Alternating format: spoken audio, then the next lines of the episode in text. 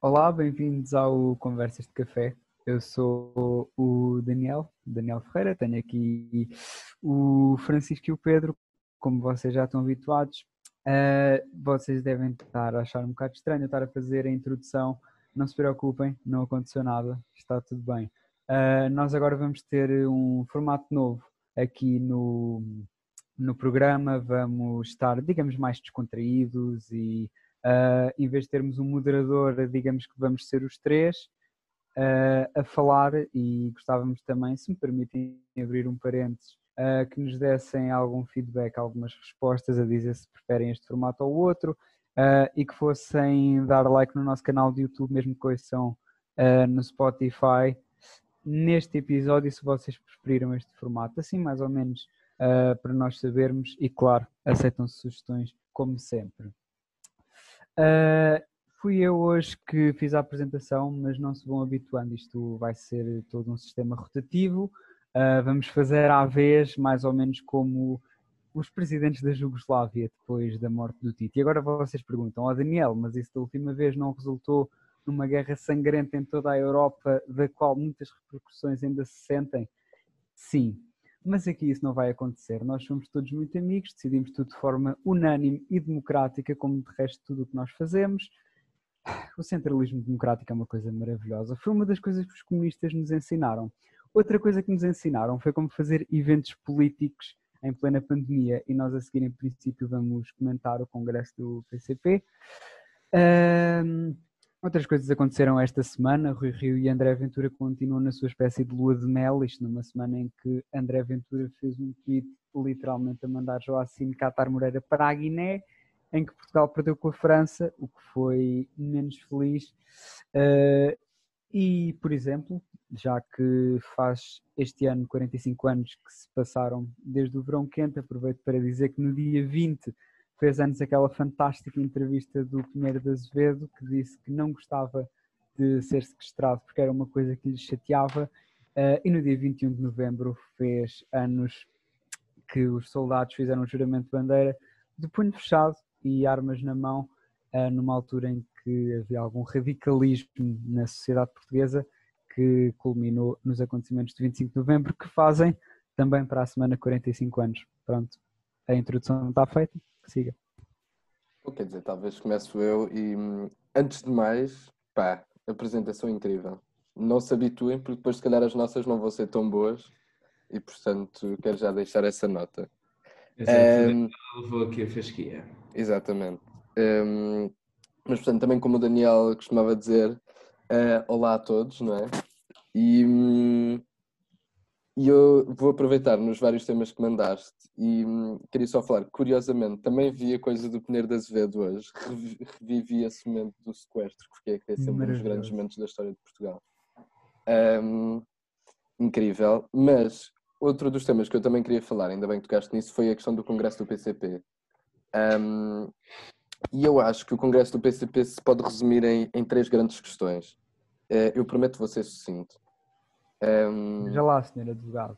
Pronto, pronto, já está a mandar. Pronto. Eu vou mesmo ser sucinto desta vez. Tá um, eu acho que a primeira questão é percebermos, não é? Se o governo pode ou não um, proibir o PCP de fazer o, uh, o congresso. É no próximo fim de semana, não é, Cara Daniela? É, sim. 27, não é? Exatamente, no próximo. Um, e portanto, esta pergunta talvez eu, eu, eu, eu, vou responder por vocês, até porque se tiverem uma opinião diferente da minha, em princípio é por tal como o Dr. Rui Rio não sabem ler. Um, a segunda e a terceira questão prendem-se com, ok, portanto, claramente, como eu vou explicar a seguir, este programa também tem uma componente didática, é, o governo não pode fazer nada. Um, a questão é se devia poder fazer, ou seja, se, se vocês acham que o governo deveria poder impedir uma reunião partidária como será o Congresso do PCP. E depois, por fim, se o Congresso do PCP é ou não, um, se o PCP tomou a decisão correta em fazer um congresso presencial com centenas de pessoas. Mas antes de responderem isso, vou só ser muito didático e muito rápido, prometo. Um, não, o governo não pode fazer nada, ao contrário do que o Dr. Rui Rio disse, por, por duas razões, por uma razão muito simples. Primeiro, porque a Lei 44 de 1986 um, que basicamente é o regime do estado de sítio e do estado de emergência, diz no seu artigo 2 Uh, número 2, a linha é, claramente, e passo a citar, as reuniões dos órgãos estatuários dos partidos políticos, e acho que todos podemos concordar que o PCP é um partido político. Uh, resta saber então se o, se o Congresso é um órgão estatuário e diz-nos Daniel Ferreira vai ficar orgulhoso. Eu dei-me ao trabalho de ir ver os estatutos do PCP. Uh, portanto, nunca digam que eu não Já se filiou? este programa. Hã? Já se filiou? Não, ainda não, mas também só li até o 26 e cheira-me Ah, que ainda tá só bem. vou a meio. E já leu demais. já li demais. Não, na verdade não li até o 26, passei logo, utilizei uma ferramenta fantástica no Google que permite ir logo para a palavra que eu queria. Eh, e diz o artigo 26 que o Congresso de facto é, muito simplesmente, eu também não quero amassar as pessoas com essas coisas do PCP, que o Congresso do PCP é um órgão estatuário do partido. E diz o seguimento do, do artigo que não serão em caso algum, caso algum, reitero, a expressão caso algum, proibidas, dissolvidas ou submetidas à autorização prévia. Uh, o. Rui Rio fez um tweet. Eu, eu não tenho Twitter, mas pronto, felizmente há outras formas de, de ver as coisas que os nossos políticos publicam nas suas redes sociais. Um, e ele diz que, um, primeiro, António Costa, se quisesse, enquanto Primeiro-Ministro, e através. Um, portanto, se o governo poderia uh, adiar o, o Congresso do PCP, eu, eu não sei qual é a vossa interpretação de adiamentos, mas normalmente, por exemplo, vou dar um exemplo muito prático. Se eu dissesse aos meus pais, bom, olha, eu quero fazer um jantar cá em casa amanhã, e eles me dissessem, amanhã não pode, tem que ser na quarta, hum, eles teoricamente estão-me a proibir de o fazer amanhã. Portanto, se um governo proibir, se o governo proibir ou determinar o adiamento de um congresso do PCP, não está a fazer nada mais do que proibi-lo, o como já vimos, é ilegal. Relativamente a dizer, por exemplo, que o, que o congresso podia ser feito por Zoom, que é outra das propostas do Dr. Rui Rio, Uh, nós temos que perceber que este artigo da Lei 4486 basicamente diz procura defender o Estado, o, o direito à, à reunião, que está presente no artigo 45, acho, da Constituição. Um, como é óbvio que em lado nenhum está explícito, não é? Ah, pronto, o, os partidos e as pessoas têm direito a fazerem as suas reuniões como quiserem. Óbvio, não é? Porque isso presume-se. Era o que mais faltava. Nós agora dizermos, não, só pode fazer a reunião, mas tem que ser com estas, estas, estas características. Portanto, obviamente, eu não sei, quer dizer, eu sei que o Dr. Rui não é jurista, nem é licenciado em Direito, mas acho que há pessoas dentro do PSD que são, e certamente, e portanto eu não percebo hum, como é que ele tem, o, como é que pode sequer uh, cometer uma incorreção deste nível, mas pronto, também não terá sido a sua primeira, nem será a última uh, que fará na sua vida. Portanto, peço desculpa, eu sei que fui longo, mas perdoem-me, momento didático do, da semana.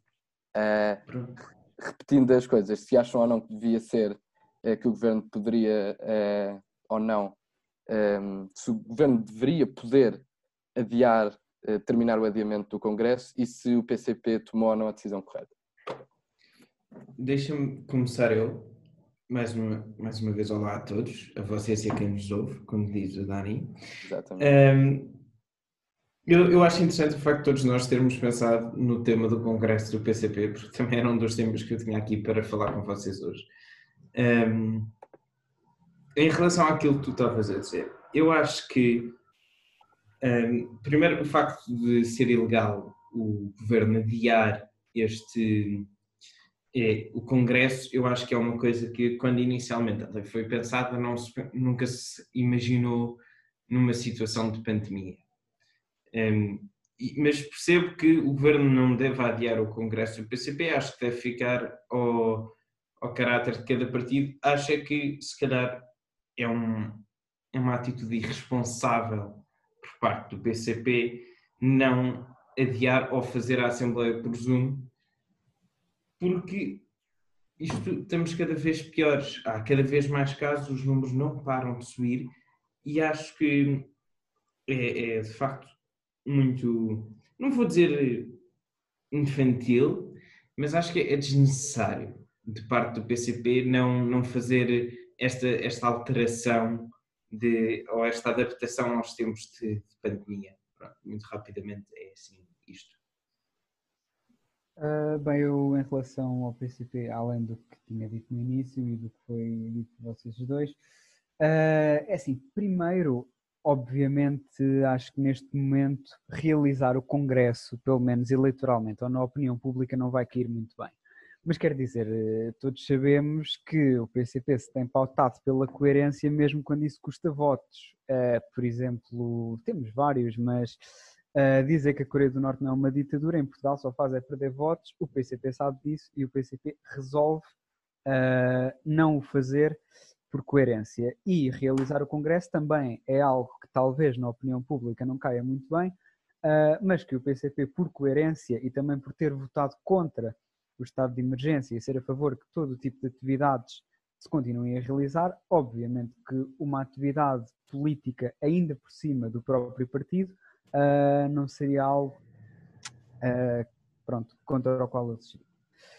Uh, outra, outra das ideias foi, foi a questão do Zoom, até a iniciativa liberal teve reunida também por Zoom, quer dizer, eu acho que querer reunir os delegados do PCP para o Congresso numa reunião por Zoom é ou não conhecer a militância do PCP ou não conhecer os congressos do PCP ou ambas. Também é uma hipótese. Um... Estás a dizer que os militantes do PCP são excluídos, Daniel? Quer dizer, nós em Portugal temos 20% da população que não tem uh, acesso à internet e o PCP uh, não casa. disponibiliza, coitados.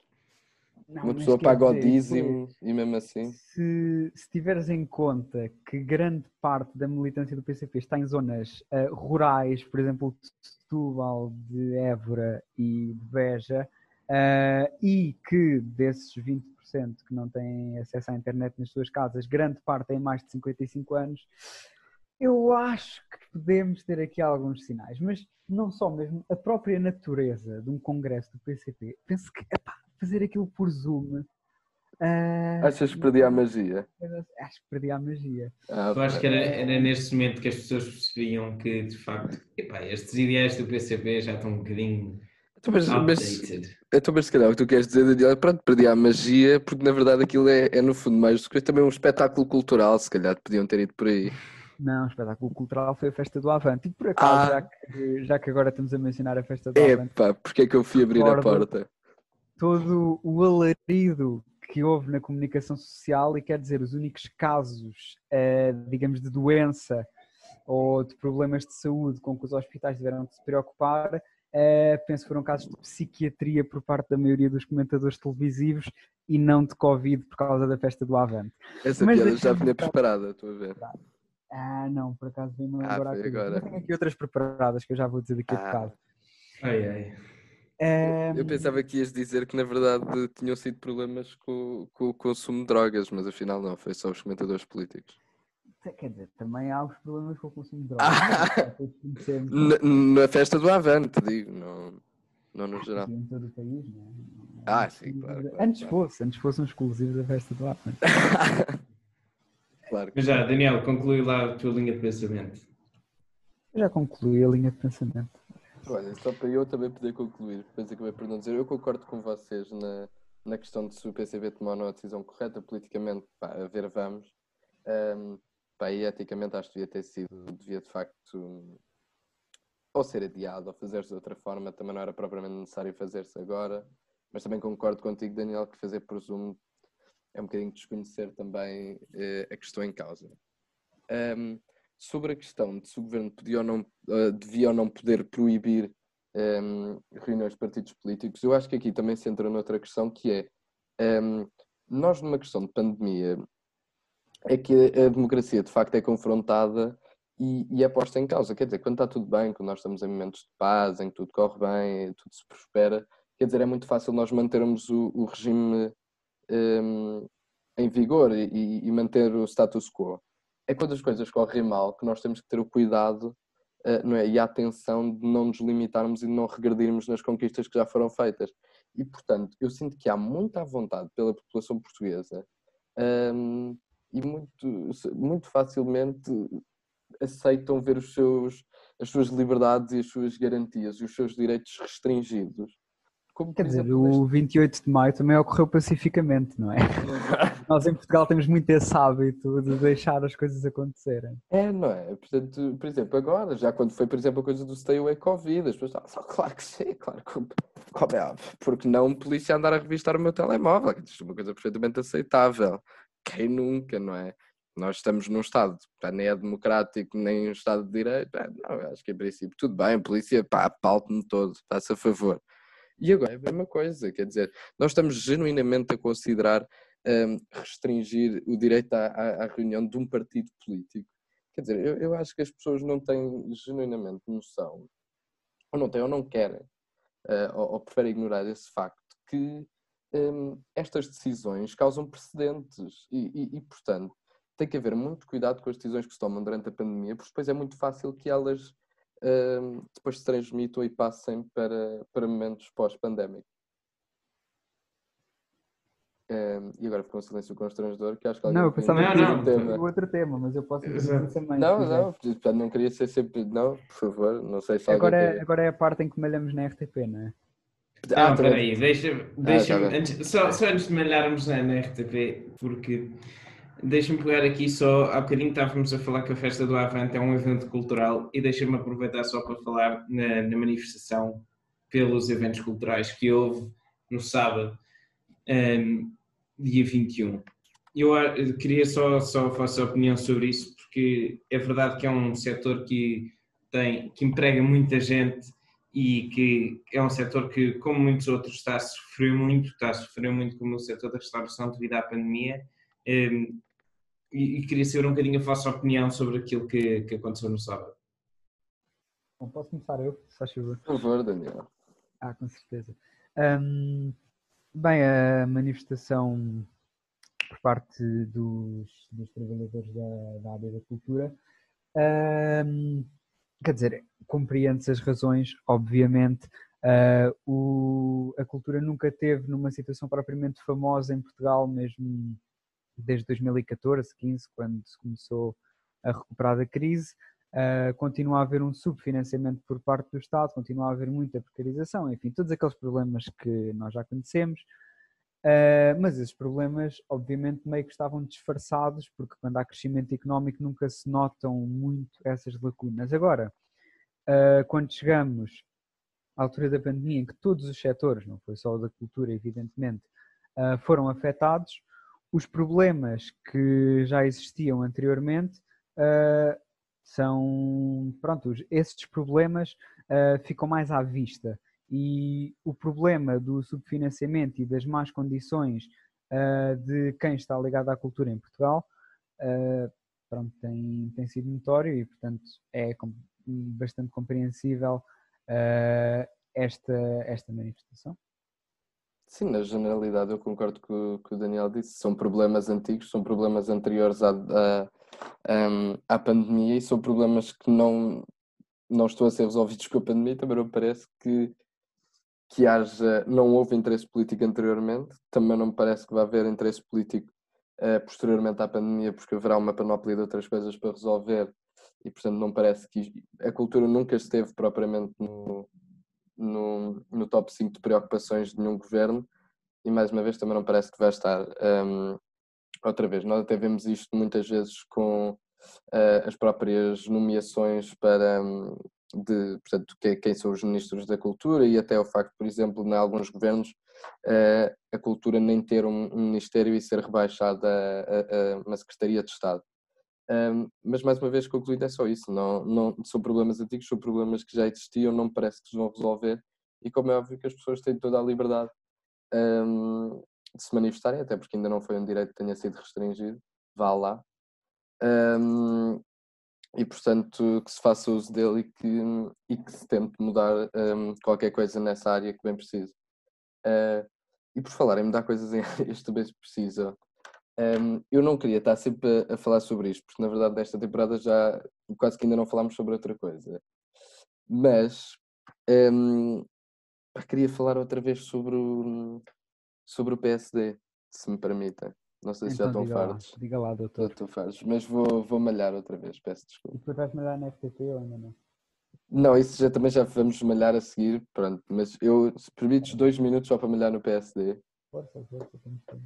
Um, especificamente, no, primeiro, Nuno Moraes Sarmento, vice-presidente do PSD, tem a ver muito com aquela questão de, da comparação do Chega ao, P, ao PCP e, à, e, ao Bloco de Esquerda. Portanto, é, o facto de serem todos partidos radicais e que não há diferença entre a esquerda radical e a direita radical. E, e portanto, tu, Daniel, deves ter imenso para, para dizer sobre isso, certamente. O politólogo do programa. Abrir agora. O, o politólogo do programa terá certamente muita coisa para, para dizer sobre o assunto. Eu, como não tenho assim tanto, vou ser muito sucinto. Um, primeiro, Nuno Moraes certamente falou sobre isso. Um, João Moura também disse que João Moura já agora é o líder do PSD Santarém, portanto, como é óbvio que as pessoas em princípio não sabem, nem as pessoas de Santarém haverão de saber, quanto mais nós. Uh, o homem disse qualquer coisa esta semana ao Expresso, fez uma declaração ao Expresso que era qualquer coisa como um, o Chega é tão perigoso como o PAN que eu achei ainda melhor, porque normalmente diz que o Chega é tão perigoso como o Bloco de Esquerda e o PCP, mas afinal, segundo este senhor, até é tão perigoso é como o PAN, ou seja, das duas uma, ou o PAN está mais ou menos ao mesmo nível, também se calhar é a esquerda radical, então é o centro radical, porque como também não sou nem de esquerda nem de direita, se calhar o PAN é o centro radical. Um, acho que é obviamente descabido e qualquer pessoa decente percebe que hum, as propostas do Chega e do PCP, uh, eh, eh, as propostas do Chega, do PCP e do Bloco de Esquerda não tem o mesmo caráter. João Miguel Tavares também falou sobre isso. Ele diz que não comparou as duas, mas quer dizer, a ideia estava por detrás.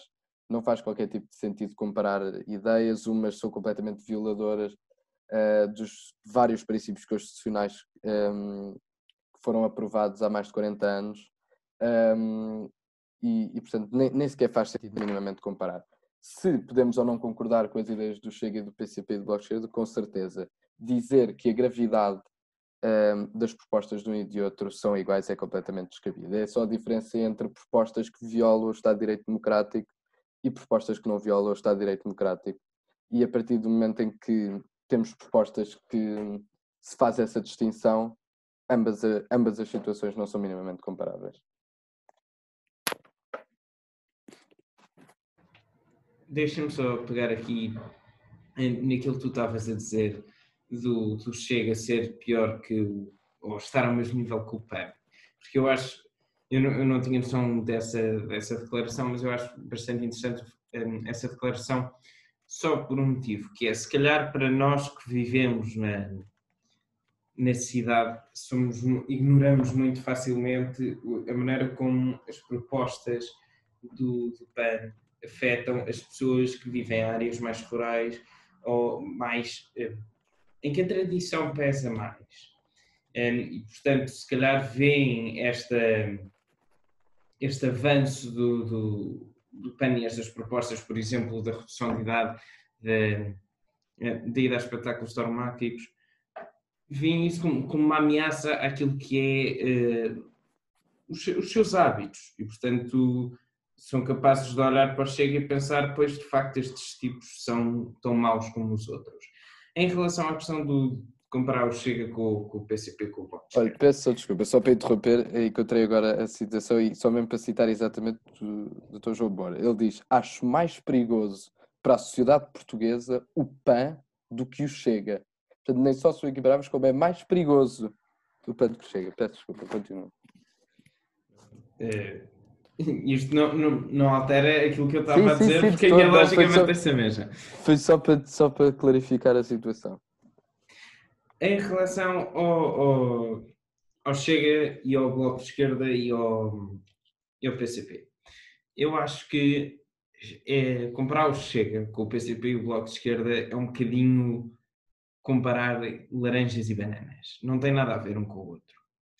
Um, acho que, de facto, existe, existia até muito pouco tempo em Portugal uma existência de uma esquerda radical muito maior do que, do que uma direita radical e acho que a entrada do Chega no Parlamento, apesar de ser uma coisa que em qualquer análise é uma coisa negativa, traz um bocadinho um equilíbrio um, em termos políticos de equilibrar a balança, está a pôr um bocadinho de mais peso para a direita e o facto de, de André Ventura estar sempre a chamar a atenção e a fazer barulho, é, acho que é importante também para equilibrar um bocadinho aquilo que têm sido medidas que uma pessoa pode considerar excessivas por parte da, da esquerda, não medidas, mas um, o facto da esquerda radical ter uma presença muito forte?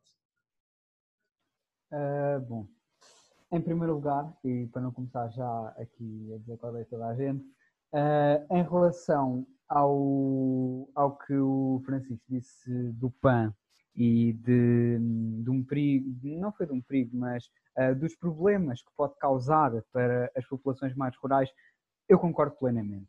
Uh, e também foi por isso que vi com alguma surpresa o facto do PAN ter conseguido eleger pessoas nos Açores, quando eles querem literalmente destruir aquilo que é o sustento dos açorianos. Uh, mas adiante. É verdade que o PAN uh, nas zonas rurais pode criar alguns anticorpos, precisamente pelas mesmas razões que supostamente criaria nos Açores. Agora, quanto à segunda parte, obviamente tenho que discordar. Uh, e tenho que discordar porquê? Porque nós temos, uh, podemos olhar para a direita radical, esquerda radical, assim como dois lados equivalentes. Quer dizer, eu acho que é evidente que não são equivalentes. Nós temos um lado de uma esquerda radical que participou na elaboração da Constituição, que aprovou a Constituição, que tem tido um respeito pela, pela Constituição uh, basicamente sempre, e depois temos uma direita radical que não só uh, foi quem esteve no governo antes de chegar à democracia, como teve sempre um comportamento, digamos, à margem. E quer dizer, nós estamos a falar de partidos cujo radicalismo se traduz em pedir 35 horas para a função pública, que eu até costumo dizer que a direita passou de repudiar as FP25 para repudiar as 35 para a AFP. Um, e outras coisas, por exemplo, uh, algumas nacionalizações e talvez em política externa uh, por exemplo, a saída da NATO ou do euro. Uh, e do outro lado, temos alguém que, que vai abertamente contra os direitos humanos. São coisas que uh, epá, acho que é um bocadinho mais grave. Uh, e acho que é um bocadinho mais grave dizer-se que há pessoas que devem ser expulsas do país, há pessoas que são menos portugueses que outras, há pessoas que deviam perder a cidadania Quer dizer, eu acho que estamos a entrar em todo um outro campo. Uh, e depois uh, aproveitava também para, para, para acrescentar aqui que um dos argumentos utilizados tem sido a política externa. Uh, tivemos um senhor que até era do PS a dizer que o Bloco de Esquerda e o PCP pertenceram ou pertencem ao grupo europeu que foi liderado por um senhor que, que foi informador da Stasi na Alemanha de Leste e quer dizer, eu acho que se vamos começar a falar de política externa, todos os partidos têm, digamos, as suas ditaduras de estimação. Uh, os governos em Portugal, tanto do PS como do PSD e do CDS, tiveram sempre excelentes relações com uh, a Venezuela, que desde que acabou o dinheiro toda a gente descobriu que é uma ditadura socialista, etc, etc. Uh, temos as relações com o regime angolano, que muitas vezes o próprio PS se recusa a condenar. Temos o partido do Sr. Orbán, que está no grupo europeu do PSD, e temos, inclusive, os partidos herdeiros dos regimes comunistas, por exemplo, da Hungria, que estão no grupo europeu do PS. Portanto, eu acho que quando se fala de política externa para atacar os partidos é preciso ter muito cuidado, porque não podemos exigir à esquerda e só à esquerda que se demarque de todos os regimes que nós consideramos não democráticos.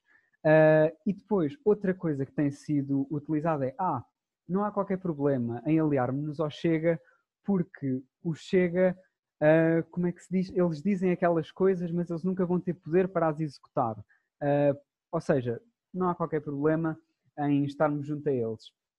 Ora, eu acho que essas pessoas, se, por exemplo, o PCP dissesse que queria fazer um gulag em Freixo de Espada à Cinta ou exilar os capitalistas para fora de Portugal. Uh, não sei porquê, mas cheira-me que eles não iam aceitar muito bem que o PCP apoiasse o governo do PS. Achas que não, Daniel? Acho que não, pá. Que horror, não sei se discordo. Não sei se não, não sei se concordo. Daniel, não, não, é só... pelo contrário. Por favor, Francisco, diz. Deixa-me deixa só dizer aqui um, uma coisa muito breve. Vou fazer um bocadinho de advogado do Chega, mas quero só, antes, antes de antes de dizer aquilo que vou dizer, deixa-me só frisar que para os nossos ouvintes que eu não me identifico com o Chega de qualquer maneira. O Chega não representa a minha ideologia política. Mas eu quero só relembrar que o Chega é um partido que foi aprovado pelo Tribunal Constitucional, ou seja, quando o Chega foi fundado, o Tribunal Constitucional disse que sim, senhor, este partido pode existir em Portugal, num Portugal democrático. Quero só reforçar esta ideia, porque às vezes é, é, é fácil darmos sempre a mandar nos mesmos e estar sempre a dizer ah, não, porque estes tipos da extrema-direita, estes fachos são, são pessoas horríveis e só querem mandar abaixo o sistema e eles nem sei como é que isto é legal, mas a verdade é que eles são legais e existem em Portugal aprovado pelo Tribunal Constitucional. Não foi uma coisa que apareceu só assim por obra graça do Espírito Santo, portanto, pronto, queria só deixar aqui esta ideia. Sobre isso, duas coisas. Primeiro, isso não invalida que eu discordo da decisão do Tribunal Constitucional. Um, e neste caso, discordo. Portanto, mas a minha crítica ao, ao, ao Chega não é a sua existência per se. Quer dizer, isso, isso para mim é, é irrelevante. Quer dizer, que ele existe e ah, sei quê. O meu problema é as ideias que têm e as propostas que têm. Por exemplo, a castração química é um exemplo perfeito de algo que não só é profundamente inconstitucional, como é que vai contra os valores base daquilo que supostamente é a sociedade portuguesa, como não só viola os direitos humanos básicos. Não é? A partir do momento em que tu, independentemente de ser legal, ser ilegal, não é essa a crítica que eu faço. Tu dizeres que isto é mais perigoso do que proibir as touradas, no caso do PAN, ou as 35 horas semanais, na minha opinião, é descabido. Eu não sei como é que alguém pode achar que isto são coisas minimamente equivalentes. Eu percebo que as pessoas do interior querem ir às suas touradas e não sei o que, que acham que é péssimo. Sim, senhor. Agora, dizer que isto está ao mesmo nível de castração química ou prisão perpétua ou pena... Não, não está. No, Sim, em lado eu nenhum. concordo contigo. Portanto, independentemente das pessoas estarem contra o pão, não sei o quê, acho, acho que é muito importante nós percebermos que são coisas diferentes. E, felizmente, Uh, estamos mesmo a acabar e, portanto, antes do Sr. Dani uh, malhar na RTP, eu também queria só uh, fazer um que talvez torne uma pequena rubrica do nosso podcast, que são as, as congratulações semanais de Pedro Fortuna. Ah, muito bem. E esta semana são para o desporto motorizado português, porque não só hoje mesmo, dia 22 do 11, um, o Miguel Oliveira ganhou a sua segunda corrida de, de MotoGP a maior categoria do, do, do motociclismo a nível mundial, que, um, portanto, é a sua segunda vitória esta época e de sempre. Tivemos um grande prémio de MotoGP em Portugal, o que é fantástico. Tivemos cá a Fórmula 1, correu bem, correu mal é outra questão. Eu, particularmente, enquanto fã, acho que foi ótimo. Um, houve também uma etapa do Mundial de Enduro, Marco Canaveses. Uh, infelizmente, não houve Rally de Portugal, um, um evento que acontece todos os anos há mais de 40, há, há cerca de 40 anos. Um, há mais de 40 anos, na verdade. E, e por último, António Félix da Costa uh, é campeão do mundo de Fórmula E. Portanto, eu acho que para esta semana uh, minha as minhas congratulações vão para o desporto, para o desporto motorizado em Portugal, que está em alta, tem muitos fãs e, e eu pessoalmente agradeço. Daniel Malha à vontade na RTP. Não, é, eu não queria molhar na RTP, não é? uh, isto é toda uma brincadeira. Não, na verdade queria apenas falar uh, da nova série O Atentado, que eu tenho estado a ver e vou ver até ao fim, mas não tenho gostado. Uh, apesar de ter sido a grande aposta da RTP, apesar de ter grandes atores e apesar de abordar um tema interessante que é a história dos anarquistas durante o Estado Novo, porque as inúmeras séries portuguesas digamos que devem ser dezenas que se passam durante esse período, normalmente focam-se sempre em pessoas que não são os anarquistas e é uma falha relevante. Agora, eh, esta série que foi escrita, pensou pelo Moita Flores, eh, que logo aí parece-me um mau presságio.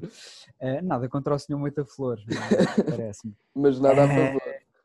Não, também nada a favor. Ah. E, tem é muitas coisas importantes na RTP Play, não vale a pena meterem-se no atentado. Uh, eu prometo que vou ver para a semana e dou o meu feedback, assim como espero que os ouvintes exato, também, exato. também o façam. Daniel, eu, eu, só queria alertar para o facto do Zoom só nos dar mais 2 minutos e 24 segundos. Ah, está bem, está bem. Hum, Francisco Batalha, tem alguma coisa a acrescentar? Não, eu, eu ainda não explorei muito a ideia do RTP Play, mas agora tenho, tenho que ir ver o atentado e ver se é tão mal como tu dizes. Pois é, isso também tenho imensa curiosidade. Mas também tem séries estrangeiras, pá, é giro. É giro. Uh, mas pronto, é isso, Daniel. Portanto, se quiseres acabar. Está bem, olhem, já sabem, não se esqueçam dos conselhos que demos no início do vídeo, que vocês se calhar entretanto também ficaram entusiasmados com a conversa e esqueceram-se. não se esqueçam de dar like neste vídeo no YouTube se gostaram mais deste formato e de mandarem mensagens a dizer que gostaram muito, que odiaram, que devíamos acabar com o programa, que devíamos continuar, uh, ou sugestões mesmo de temas para a próxima semana, mesmo que não tenham a ver com política, a gente comenta a mesma. Uh, acho que ficamos por aqui. Até para a semana.